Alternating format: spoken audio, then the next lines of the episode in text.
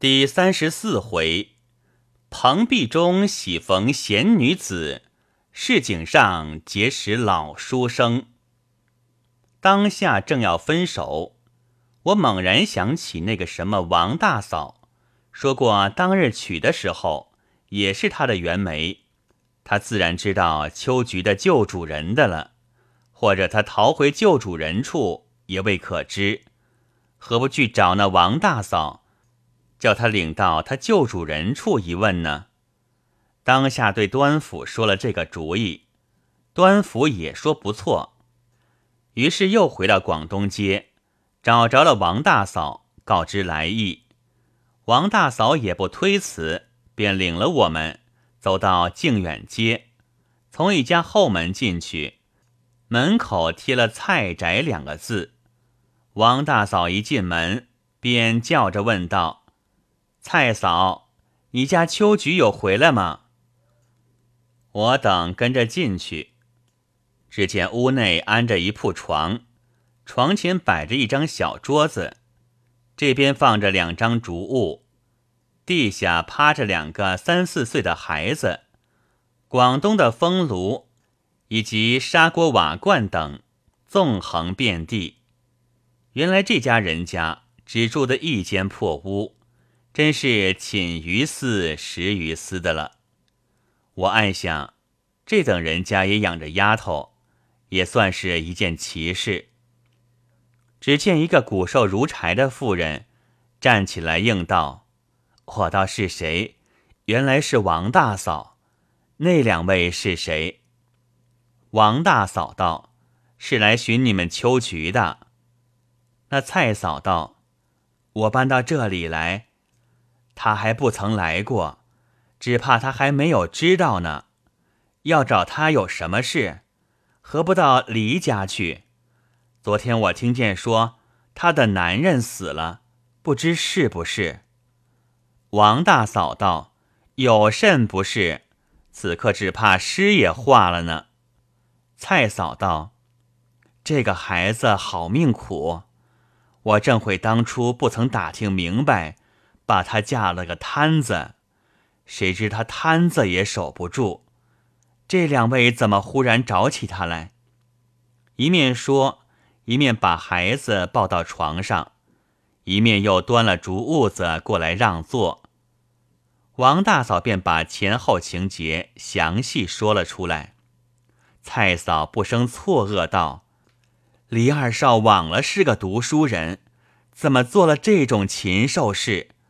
无论他出身微贱，总是明媒正娶的，是他的弟妇，怎么要卖到妓院里去？纵使不遇见这两位君子仗义出头，我知道了，也是要和他讲理的。有他的礼书婚帖在这里，我虽然收过他一百元彩礼，我办的陪嫁也用了七八十，我是当女儿嫁的，不信。你到他家去查那婚帖，我们写的是义女，不是什么丫头。就是丫头，这卖粮为娼，我告到官司去，怕输了他。你也不是个人，怎么平白的就和他干这个丧心的事？须知这事若成了，被我知道，连你也不得了。他四个儿子死剩了一个。还不快待他积点德，反去做这种孽？照你这种行径，只怕连死剩那个小儿子还保不住呢。一席话说的王大嫂哑口无言，我不禁暗暗称奇。不料这闭门闺斗中有这等明理女子，真是十步之内必有芳草。因说道。此刻幸得事未办成，也不必埋怨了，先要找出人来要紧。蔡嫂流着泪道：“那孩子笨得很，不定被人拐了，不但负了两位君子的圣心，也枉了我抚养他一场。”又对王大嫂道：“他在青云里旧居时，曾拜了同居的张婶婶做干娘，他昨夜不敢回夫家去。”一定找我，我又搬了，张婶婶一定留住了他。然而为什么今天还不送他来我处呢？要就到他那里去看看，那里没有就绝望了。说着不住的拭泪。我道：“既然有了这个地方，我们就去走走。”蔡嫂站起来道：“恕我走路不便，不能奉陪了，还是王大嫂领路去吧。两位君子做了这个好事，恭候万代。”说着，居然呜呜的哭起来，嘴里叫着“苦命的孩子”。我同端府走了出来。王大嫂也跟着，我对端府道：“这位蔡嫂很明白，不料小户人家里面有这种人才。”端府道：“不知他的男人是做什么的？”王大嫂道：“是一个废人，文不文，武不武，穷的没饭吃，还穿着一件长衫，说什么不要失了斯文体统。”两句书只怕也不曾读通，所以教了一年馆，只得两个学生。第二年连一个也不来了。此刻穷得了不得，在三元宫里面测字。我对端府道：“其父如此，其夫可知。回来倒可以找他谈谈，看是什么样的人。”端府道。且等把这件正经事办妥了再讲。只是最可笑的是，这件事我始终不曾开一句口，是我闹起来的，却累了你。我道：“这是什么话？这种不平之事，我是赴汤蹈火都要做的。我虽不认得黎西全，然而先君认得洪府，我同他便是世交。”岂有世交的妻子被辱也不救之理？承你一片热心支照我，把这个美举分给我做，我还感谢你呢。端府道：“其实广东话我句句都懂，只是说不上来。像你便好，不拘哪里话都能说。”我道：“学两句话还不容易吗？”我是凭着一卷诗韵学说话，倒可以有举一反三的效验。端府道：“奇极了，说学话怎么用起诗韵来？”我道：“并不奇怪，各省的方音虽然不同，然而读到有韵之文，却总不能脱韵的。比如此地上海的口音，把歌舞的歌字读成孤音。”凡五歌韵里的字都可以类推起来，搓字便一定读成粗音，磨字一定读成母音的了。所以我学说话，只要得了一个字音，便这一韵的音都可以贯通起来，学着似乎比别人快点儿。端府道：“这个可谓神乎其用了，不知广东话又是怎样？”我道。上海音是五歌韵混了六余七余，广东音却是六余七余混了四毫，那都刀两个字是同音的，这就可以类推了。端府道：“那么道度也同音了。”我道：“自然。”端府道：“道度如何？”我道：“也同音。”端府喜道：“我可得了这个学画求音的捷径了。”一面说着话，不觉到了青云里。王大嫂认准了门口，推门进去。我们站在他身后，只见门里面一个肥胖妇人翻身就跑了进去，还听得咯噔咯噔的楼梯响。王大嫂喊道：“秋菊。”你的救星恩人到了，跑什么？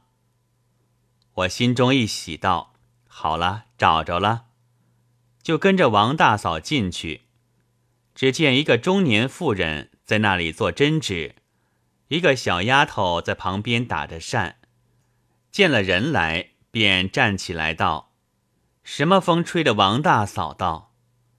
王大嫂道：“不要说起，我为了秋菊把腿都跑断了，却没有一些好处。张婶婶，你叫她下来吧。”那张婶婶道：“怎么秋菊会跑到我这里来？你不要乱说。”王大嫂道：“好，张婶婶，你不要瞒我，我已经看见他了。”张婶婶道：“听见说你做媒。”把他卖到了妓院里去，怎么会跑到这里？你要秋菊，还是问你自己？王大嫂道：“你还说这个呢？我几乎受了个大累。”说罢，便把如此长短的说了一遍。张婶婶才欢喜道：“原来如此。”秋菊昨夜慌慌张张的跑了来，说又说的不甚明白，只说有两个包探。要捉他家二少，这两位像是包探了。王大嫂道：“这一位是他们同居的王先生，那一位是包探。”我听了不觉哈哈大笑，道：“好奇怪，原来你们只当我是包探。”王大嫂呆了脸道：“你不是包探吗？”我道：“我是从南京来的，是黎二少的朋友。”怎么是包探？王大嫂道：“你既然和他是朋友，为甚又这样害他？”我笑道：“不必多说了，叫了秋菊下来吧。”张婶婶便走到堂屋门口，仰着脸叫了两声，只听得上面答道：“我们大丫头同他到隔壁李家去了。”原来秋菊一眼瞥见了王大嫂。知道是妓院里寻她，忽然又见她身后站着我和端福两个，不知为了甚事，又怕是景逸央了端府拿她回去，一发慌了，便跑到楼上。楼上同居的，便叫自己丫头悄悄的陪他到隔壁去躲避。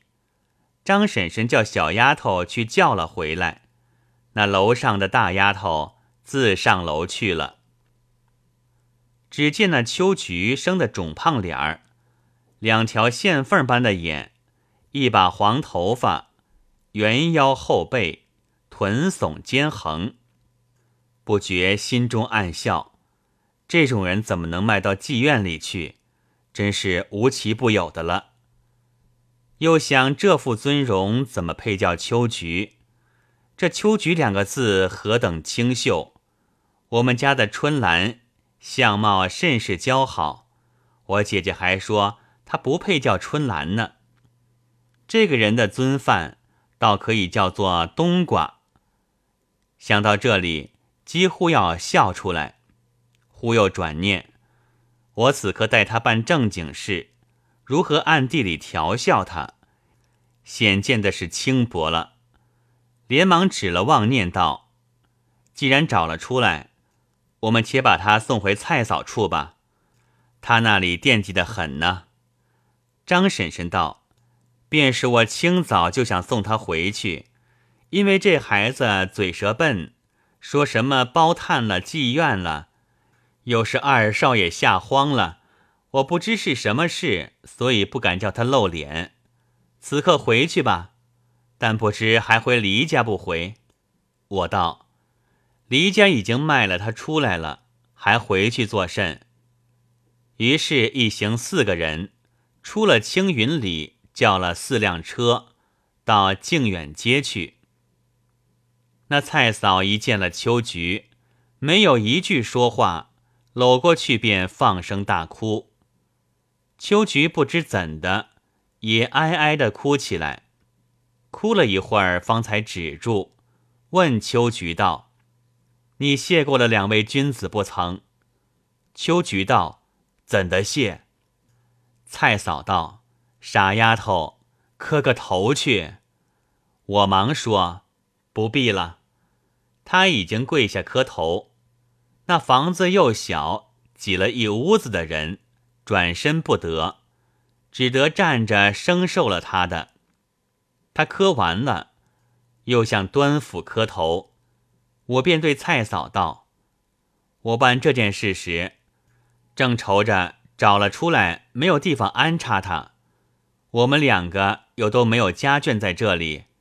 此刻他得了旧主人最好了，就叫他暂时在这里住着吧。”蔡嫂道：“这个自然，离家还去的吗？他就在我这里守一辈子。我们虽是穷。”该吃饭的熬了粥吃，也不多这一口。我道，还讲什么守的话？我听说西泉是个贪废的人，娶亲之后并未曾圆房，此刻又被景义那厮卖出来，已是义断恩绝的了，还有什么守节的道理？赶紧的同他另寻一头亲事，不要误了他的年纪是真。蔡嫂道：“人家明媒正娶的，圆房不圆房，谁能知道？至于卖的事，是大摆子的不是。翁姑丈夫并不曾说过什么，倘使不守，未免礼上说不过去，理儿上也说不过去。”我道：“他家何尝把她当媳妇看待？个个都提着名儿叫。”只当到他家当了几年丫头罢了。蔡嫂沉吟了半晌，道：“这件事还得与卓夫商量，妇道人家不便十分做主。”我听了，又叮嘱了两句好生看待秋菊的话，便与端府两个别了出来。取出表一看，已经十二点半了。我道：“时候不早了，我们找个地方吃饭去吧。”端府道：“还有一件事情，我们办了去。”我讶道：“还有什么？”端府道：“这个蔡嫂沙氏来的古怪，小户人家里面哪里出生这种女子？想来她的男人一定有点道理的。我们何不到三元宫去看看她？”我喜道：“我正要看她，我们就去来。”只是三元宫在哪里？你可认得？端府向前指道：“就在这里去不远。”于是，一同前去。走到了三元宫，进了大门，却是一条甬道，两面空场，没有什么测字的。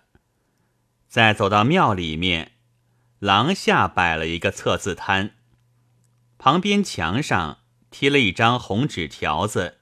写着“蔡履生论字处”，摊上坐了一个人，生得眉清目秀，年纪约有四十上下，穿了一件捉襟见肘的下布长衫。我对端府道：“只怕就是他，我们且不要说穿，叫他测一个字看。”端府笑着点了点头，我便走近一步。只见摊上写着“论字四文”，我顺手取了一个纸卷递给他，他接在手里，展开一看，是个八字。他把字写在粉板上，便问扣什么事。我道：“走了一个人，问可寻得着？”他低头看了一看，道。这个字左边现了个拐字之旁，当是被拐去的；右边现了个别字，当是别人家的事，与问者无干。然而拐字之旁只剩了个侧刀，不成为例，主那拐子不利。别字之旁明现手字，若是待别人寻觅，主一定得手。却还有一层，这个“别”字不是好字眼，或者主离别。虽然寻得着，只怕也要离别的意思，并且这个“八”字，照字典的注，含着有破字分字的意思，这个字意也不见佳。我笑道：“先生真是断事如神，但是照这个断法。”在我是别人的事，在先生只怕是自己的事呢。他道：“我是照字论断，休得取笑。”我道：“并不是取笑，却是先生的事。”他道：“我有什么事？不要胡说。”一面说着，便检点收摊儿。我因问道：“这个时候就收摊儿，下半天不做生意吗？”他也不言语，把摊上东西寄在香火道人处道：“今天这个时候还不送饭来，我只得回去吃了再来。”我跟在他后头道：“先生，我们一起吃饭去，我有话告诉你。”他回过头来道。你何苦和我胡缠？我道：“我是实话，并不是胡缠。”端府道：“你告诉了他吧，你只管藏头露尾的，他自然疑心你同他打趣。”他听了端府的话，才问道：“二位何人？有何事见教？”我问道：“尊府可是住在靖远街？”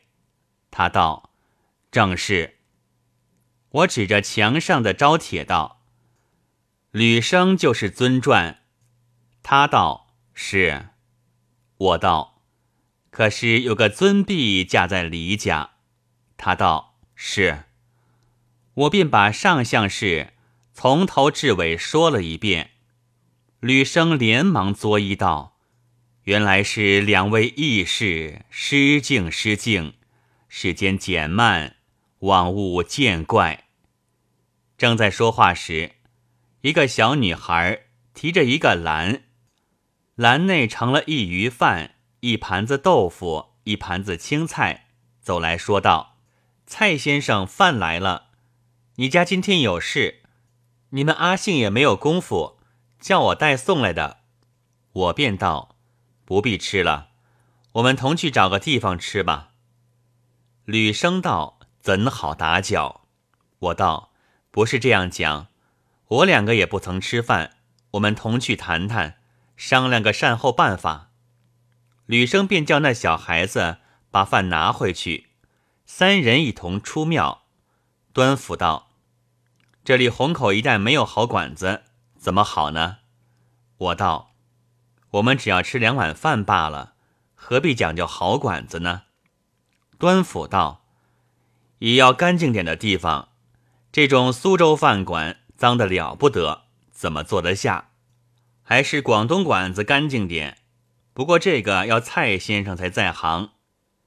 吕生道：“这也没有什么在行不在行，我当得引路。”于是同走到一家广东馆子里，点了两样菜，先吃起酒来。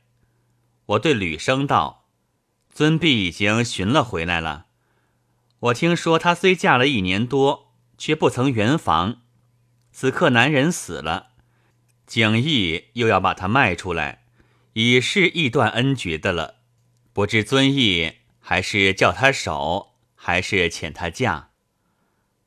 吕生低头想了一想，道：“讲究女子从一而终呢，就应该守。”此刻他家庭出了变故，遇了这种没廉耻、灭人伦的人，叫他往哪里守？小孩子今年才十九岁，岂不是误了他后半辈子？只得遣他嫁了的。只是有一层，那李景义地富都卖得的，一定是个无赖。倘使他要追回彩礼，我却没得还他。这一边任你说破了嘴，总是个再教之妇，哪里还领得着多少彩礼抵还给他呢？我愁思了半晌，道：“我有个法子，等吃过了饭，是去办办吧。只这一设法，有分教，凭他无赖横行背，也要低头服了书，不知是甚法子。”如何办法？且听下回分解。